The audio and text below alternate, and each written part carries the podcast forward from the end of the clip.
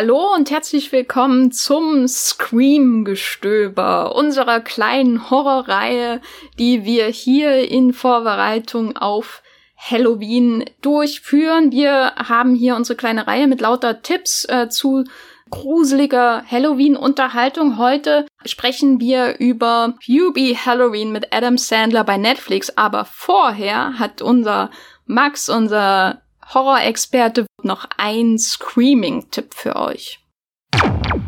Hallo liebe Streamgestöber oder soll ich sagen Screamgestöber-Zuhörer. Hier ist der Max und passend zu unserem Thema der Halloween-Komödien habe ich meinen absoluten Lieblingsfilm zur gruseligen Herbstzeit als Tipp für euch. Die Rede ist von Hokus Pokus, den ihr im Streaming-Katalog von Disney Plus finden könnt. Hokus Pokus gehört für mich zu Halloween wie Drei Nüssel für Aschenbrödel, zu Weihnachten oder Dinner for One, zu Silvester.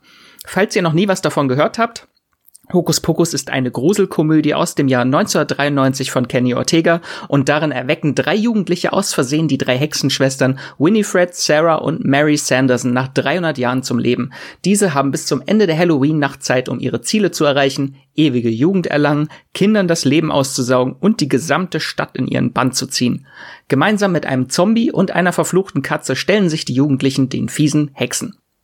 Mich kann Hokus Pokus immer wieder aufs Neue unterhalten. Vor allem Bette Midler, Kathy Jimmy und Sarah Jessica Parker sind ein köstliches Hexentrio voller Klischees und wer wollte nicht schon immer mal eine Hexe auf einem Staubsauger fliegen sehen? Wirklich gruselig ist der Film nicht, außer vielleicht der liebenswerte Zombie Billy Butcherson, aber für mich gehört er einfach seit meiner Kindheit zu Halloween dazu.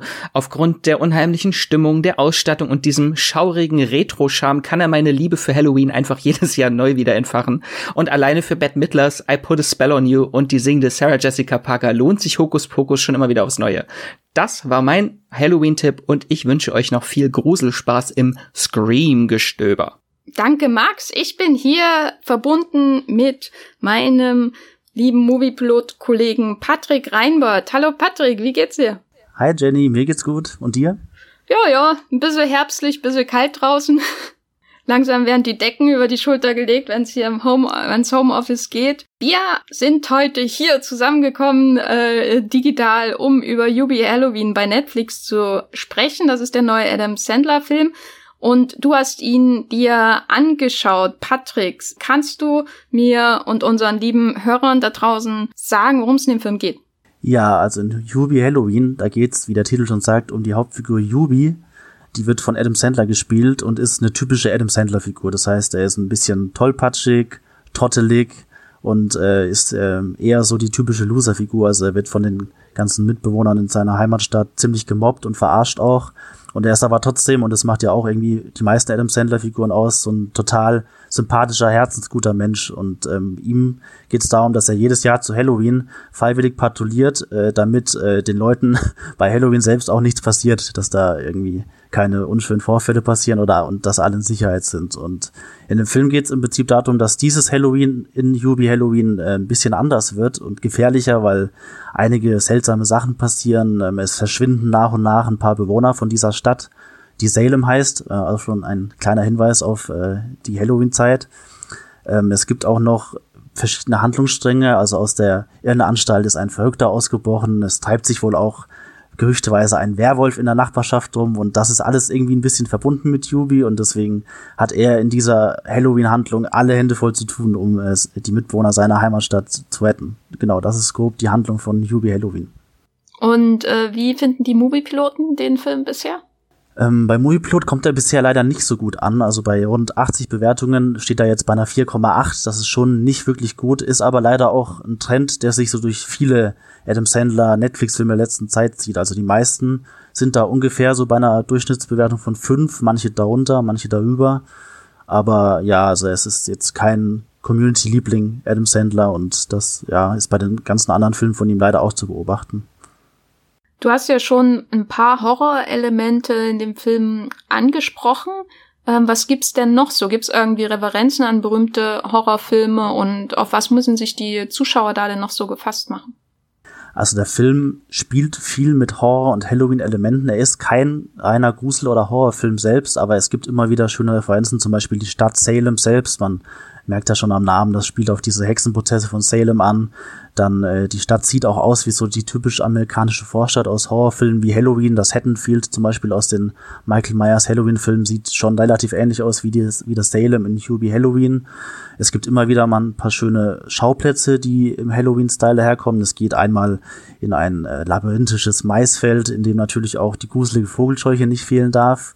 Es gibt auch in einer Szene so eine Art Spukhaus, also so wie eine Geisterbahn nur zum Durchlaufen, in die sich Adam Sandler dann kreischend verirrt.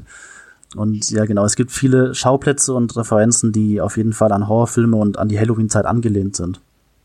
Und du hast ja schon erwähnt, da laufen irgendwie Verrückte rum und ein Werwolf ist vielleicht auch da. Kennt man denn die, die Darsteller?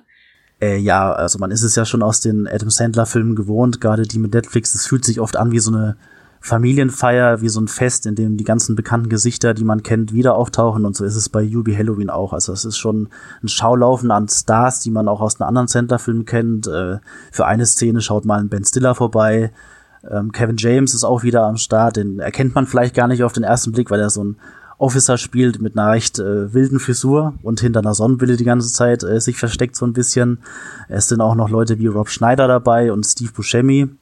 Meistens sind das auch eher kleine Rollen, aber es ist, es gibt eigentlich in fast jeder Szene irgendjemand zu entdecken. Äh, Adam Sandler selbst hat auch wieder so ein bisschen seine wirkliche Familie mit reingebracht, also seine Kinder, seine beiden Töchter spielen auch mit. Ähm, seine Frau hat auch eine kleine Rolle in dem Film, Jackie Sandler. Und ähm, es ist auch wieder so, das ist ja auch ein kleiner Trend bei Adam Sandler-Filmen, das war zum Beispiel auch bei Jack and Jill so, da hatte man ja einen El Pacino, der so eine, eine sehr selbstironisch überdrehte Rolle gespielt hat und hier äh, in Yubi Halloween ist es ähm, Ray Liotta, den man ja eigentlich eher so aus äh, grimmigen, düsteren Gangsterrollen kennt. Und hier spielt er auch eine böse Rolle. Also er spielt einen der größten Bullies eigentlich von Yubi. Und er spielt das aber natürlich nicht komplett ernst, sondern auch so mit ein bisschen Selbstironie und einem Augenzwinkern. Und ja, es ist wieder ein, ein Schaulaufen der Stars und bekannten Gesichter in, in fast jeder Szene in dem Film. Gab es denn darunter irgendeinen Star, der dir am besten gefallen hat, der am lustigsten war oder am besten gespielt hat? Ja, also so ein bisschen die heimliche Szenenstehlerin für mich ist June Squibb, ähm, die mittlerweile 90-jährige Schauspielerin, die spielt ähm, die Mutter von Adam Sandlers Figur. Und sie hat auch nur eine Handvoll Szenen oder, oder wenige Szenen, aber die füllt sie auch mit so, so viel Witz und Selbstironie aus. Also es geht äh, da auch ein bisschen um Running Gag, dass sie sich in diesen Thrift Stores, also das sind so Second-Hand-Läden, da holt sie sich immer neue T-Shirts. Und wenn man dann sieht, was da für Sprüche draufstehen und für Sachen, die eigentlich äh, total äh, sexuell anzüglich sind und so, das sind schon mega guter Gag und ja, ihre Figur wird auch später im Film auf jeden Fall nochmal wichtiger und deswegen war sie für mich so ein, so ein kleines Highlight dem Film auf jeden Fall. Du hast schon mindestens ein Highlight gesehen in dem Film, wie ich gerade gehört habe. Wenn wir jetzt nochmal zurückkommen auf die Movieplot-Bewertung, die ja ähm, eher enttäuschend ist, wie sahen denn vorher deine Erwartungen aus? Weil du hast ja gesagt, hier hm, die Bewertung bei Adam Sandler-Filmen sind eher so tendenziös. Ähm, wie, wie, wie, wie sahen denn deine Erwartungen aus an Halloween? Also ich habe mir natürlich, da ich Adam Sandler-Fan bin und die letzten Netflix-Filme auch alle gesehen habe, habe ich mir schon wieder einen typischen Adam Sandler-Film erwartet, der im Prinzip sich irgendein Genre oder ein Setting nimmt. Vielleicht, es, er hat ja schon den, den Kriminalfilm mit Murder Mystery aufgegriffen oder es war ein Western mit Ridiculous Six. Und dieses Mal habe ich mir auch so einen typischen Adam Sandler-Film erwartet, der halt jetzt in einem Halloween- oder Horror-Setting spielt und habe schon auch gehofft, dass er dann gegen Ende oder irgendwie später ein bisschen wirklich sich komplett in diesen Horror-Aspekt reinlehnt und dann auch vielleicht Monster und, und Geister und Zombies und alles Mögliche auspackt und da so, ein, so eine chaotische Adam Sandler Halloween-Komödie auf jeden Fall draus macht. Das waren so meine Erwartungen. Und ja, wurden die erfüllt? Hm, zum Teil leider nur. Also ähm, ich habe schon einen Adam Sandler-Film bekommen auf jeden Fall und der gerade in der ersten halben Stunde wirklich sehr sympathisch daherkommt und einen in diese in diese Kleinstadt führt mit den ganzen verschobenen Figuren und Gesichtern und es ist wirklich über die erste halbe äh, bis dreiviertel Stunde sehr, sehr charmant und unterhaltsam und auch viele gute Witze sind auch dabei. Ich fand dann leider nur ab der Hälfte hat sich der Film so ein bisschen verloren. Äh, viele Gag-Strukturen oder Running Gags haben sich wiederholt und der ist für mich nicht so wirklich vorangekommen, was dann so gegen Ende des Finale wieder ein bisschen besser macht. Also da kommt dann, ohne jetzt zu viel zu verraten, schon eine recht überraschende Auflösung mit einer sehr schönen Botschaft auch. Und äh, das macht der Film dann wieder gut, aber insgesamt habe ich ein bisschen mehr so diesen wirklichen Horror-Aspekt vermisst, den ich mir da erwartet habe. Also dass er sich wirklich ganz in diese Genre reinlehnt und mehr noch Horror aufbietet, das habe ich nicht so bekommen bei dem Film.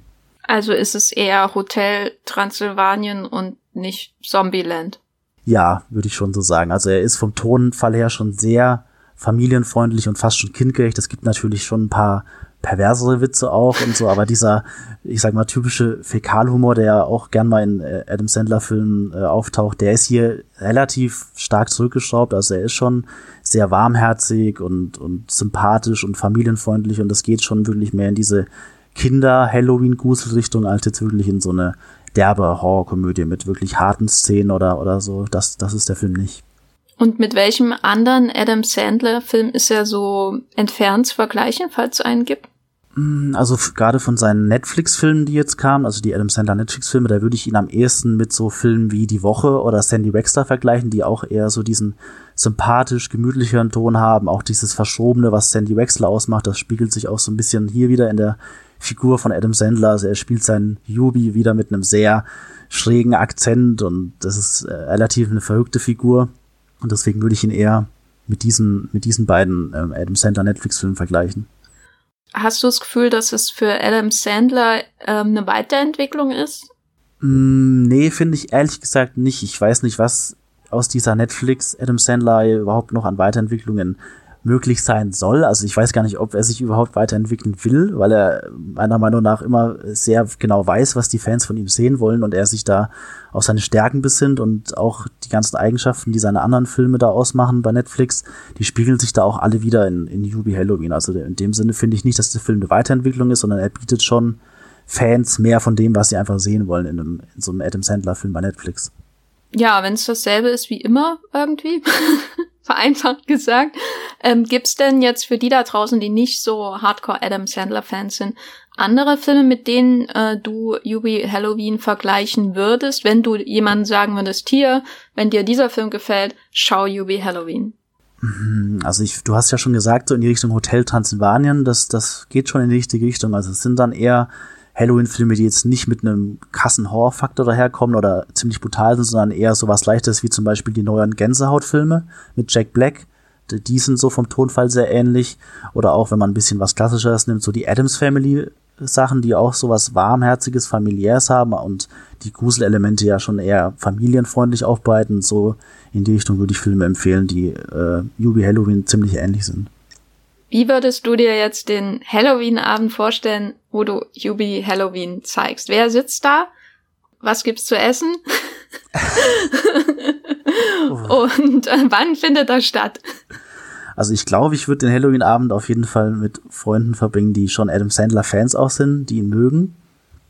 Und ähm, ich würde essen, ich weiß gar nicht, eine, eine Pizza wird es auf jeden Fall geben, erstmal so zum Einstieg. Und ich würde vielleicht auch erstmal wirklich ein, zwei wirklich krassere Halloween-Filme gucken, die so den Horrorfaktor auch bedienen und dann wird es vielleicht auch ein bisschen Alkohol dazu schon geben. Und dann würde ich ähm, Yubi Halloween eher so für später einplanen, wenn man schon zwei, drei andere Filme geguckt hat und dann, dann so als gemütlichen Ausklang nebenbei, so für den Abend kann man den gut laufen lassen, wenn schon die, die Stimmung ein bisschen gelockerter ist und der, der Kasse-Horror schon vorbei ist, dass man da sich so ein bisschen gemütlich in so einen Adam Sandler Halloween-Film fallen lassen kann. Das wäre für mich so die, die Halloween-Abendplanung mit dem Film. Und der Rest Alkohol, der hilft nach. Genau.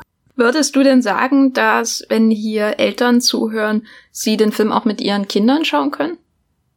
Hm, das ist schwierig zu sagen, wie so oft bei manchen Adam Sandler-Filmen. Also er ist schon zu, zu einem Großteil familienfreundlich. Er hat natürlich ein paar Anspielungen und Gags, die schon eher, also es kommt für mich darauf an, wie alt die Kinder auch sind. Also für die ganz Kleinen würde ich ihn jetzt nicht empfehlen.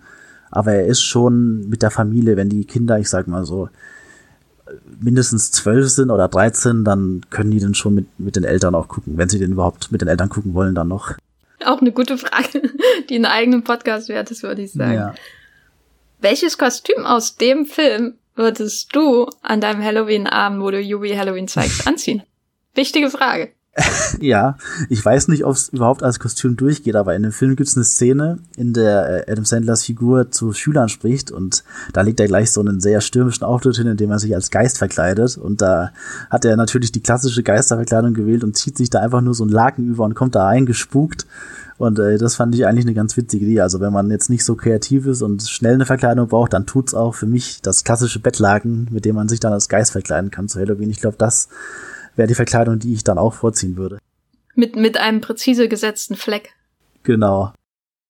Dann natürlich ähm, jetzt die esse essentiellen Essen, essentiellen Fragen und zwar snackable oder schwere Kost. Äh, was ist Yubi Halloween für dich? Mm, definitiv snackable. Man hat es ja jetzt schon ein bisschen gehört. Also der Film ist eher leichtere Kost, bequemer. Ich finde auch, das Snackable kommt ein bisschen dadurch, dass er auch kürzer ist als einige der letzten Adam Sandler Netflix-Filme. Das macht es für mich schon auch aus. Also die sind ja oft mal zwei Stunden lang, zwei Stunden zehn Minuten lang und der neue jetzt, Yubi Halloween, der ist 100 Minuten ungefähr lang. Und das ist schon eine sehr angenehme Länge, wo man dann merkt, der äh, läuft jetzt nicht noch unnötig länger, als er eigentlich sollte. Er kommt dann gegen Ende gut auf den Punkt und ist dann schon für mich auch sehr schön snackable für zwischendurch. Und mit welchem Essen würdest du den Film direkt vergleichen? Hm, also ich würde schon so einen leckeren Nachtisch mir vorstellen. Vielleicht ein Eisbecher, der so, weiß ich nicht, der klassische Vanille-Schoko-Erdbeer-Eisbecher, bei dem aber irgendwie so ein bisschen die, die schönen Toppings noch fehlen. Also so ein bisschen Schlagsahne oder Obst noch dabei. Die, die lässt der Eisbecher dann vermissen, aber so, so ein, so ein lecker Dessert-Eisbecher für, für nach dem Hauptessen, das ist so für mich Hubie Halloween, ja.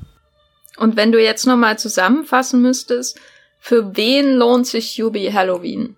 Ja, also gerade so aus der Sicht des Adam Sandler-Fans kommt es natürlich darauf an, oder des Adam Sandler-Zuschauers kommt es für mich ähm, darauf an, ist man jetzt Fan von ihm? Also ich würde sagen, für Adam Sandler-Fans lohnt sich der Film bedingungslos. Also die, wer ihn wirklich gerne sieht, immer wieder, der wird auch mit dem Film seinen Spaß haben.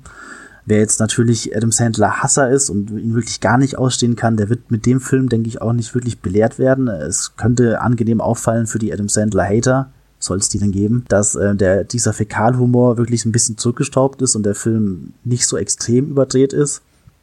Aber ansonsten würde ich den Film schon wirklich eher Adam Sandler Fans empfehlen, die, die jetzt nicht gleich genervt abschalten, wenn er irgendwo auftaucht.